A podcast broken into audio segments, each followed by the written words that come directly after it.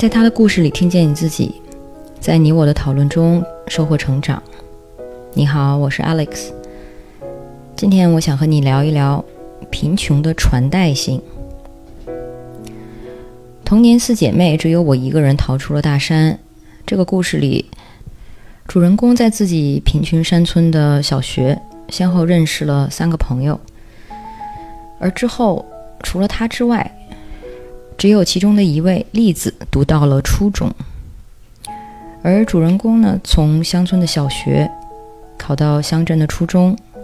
再到城市的高中，教育救他逃出了大山。也如他所说，他很清楚，也只有教育能够救他走出大山。在故事里，他其实都没有提及自己对未来的任何想象。好像对他来说，逃出大山已经是难上加难的一种万幸。这让我想到很多进城的打工者们，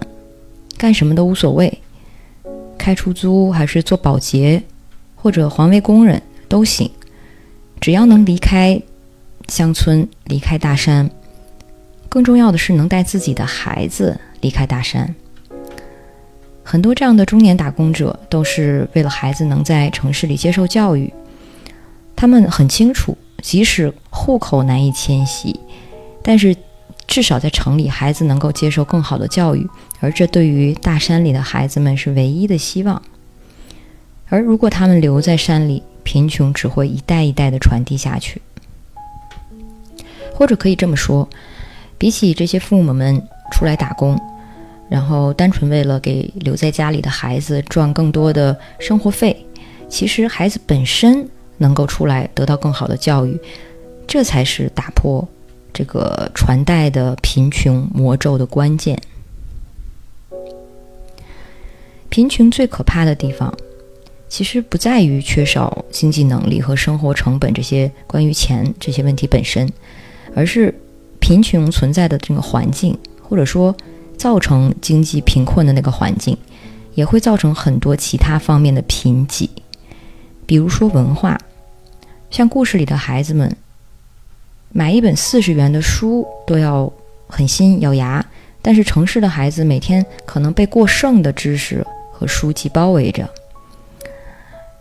除此之外，贫穷的可怕还在于它会扼杀我们对未来可能性的想象。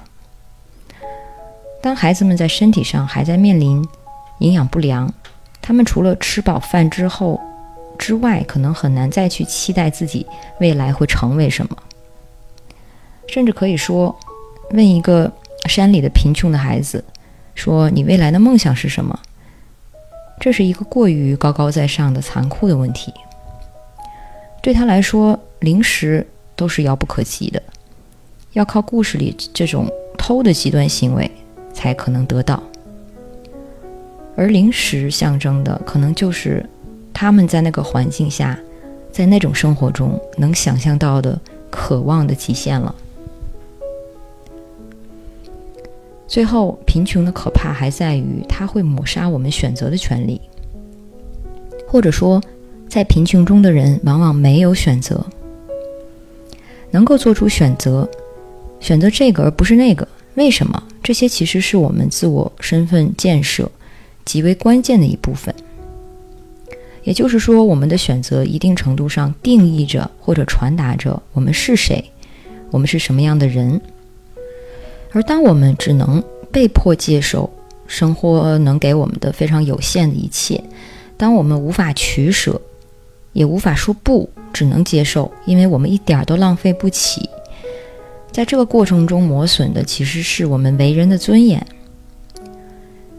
在这种没有选择的漫长的成长过程里，我们也就无法得知自己是谁，无法想象自己要什么样的生活，甚至不敢梦想。能够去想象未来，能够拥有抱负，或者说，嗯，能够拥有高于基本物质需求的渴望，这些是人类作为所谓的高级动物的区别性特征。心理学家马斯洛在他的马斯洛需求理论中说，人的需求成一个金字塔，人类对食物和水的这种生理需求在最最底层，然后逐层往上，分别是安全需求、社交需求、尊重需求，而最高的塔尖是自我实现的需求。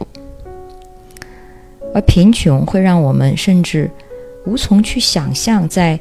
可能生理和安全需求之外有更高的需求，无从对这种更高的需求有所期许，也就不可能去追求。所以这是一种相当大的剥夺。也是因为这样，贫穷容易传代。我们传递给下一代的东西里，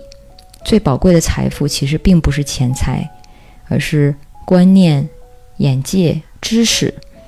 这样下一代才知道，在生理需求和安全需求之上，有更多更广广阔的人类生存值得追求的空间。而如果没有这些，即使下一代在生活上可能能得到基本的满足，甚至能拥有不错的舒适程度，他们却可能并不知道有什么更多值得追求的东西，于是贫穷还是会继续。举一个反向的例子，现在所谓的知识精英或者基呃精英阶层，嗯，积累的财富并不是一般意义上的金钱，而是教育水平和知识，因为这才是谁也拿不走的资本。从这个角度来说，贫穷虽然容易传代，但是能够打破它的突破口也并非不存在，也就是我刚刚说的知识教育。这刚好可以解答故事的主人公在结尾的问题，也就是我们能为这些仍在山中的姐妹们做些什么呢？这就是我对这期故事的想法。如果你有什么想说的，欢迎在音频下方与我互动，让我们在讨论中收获成长的智慧。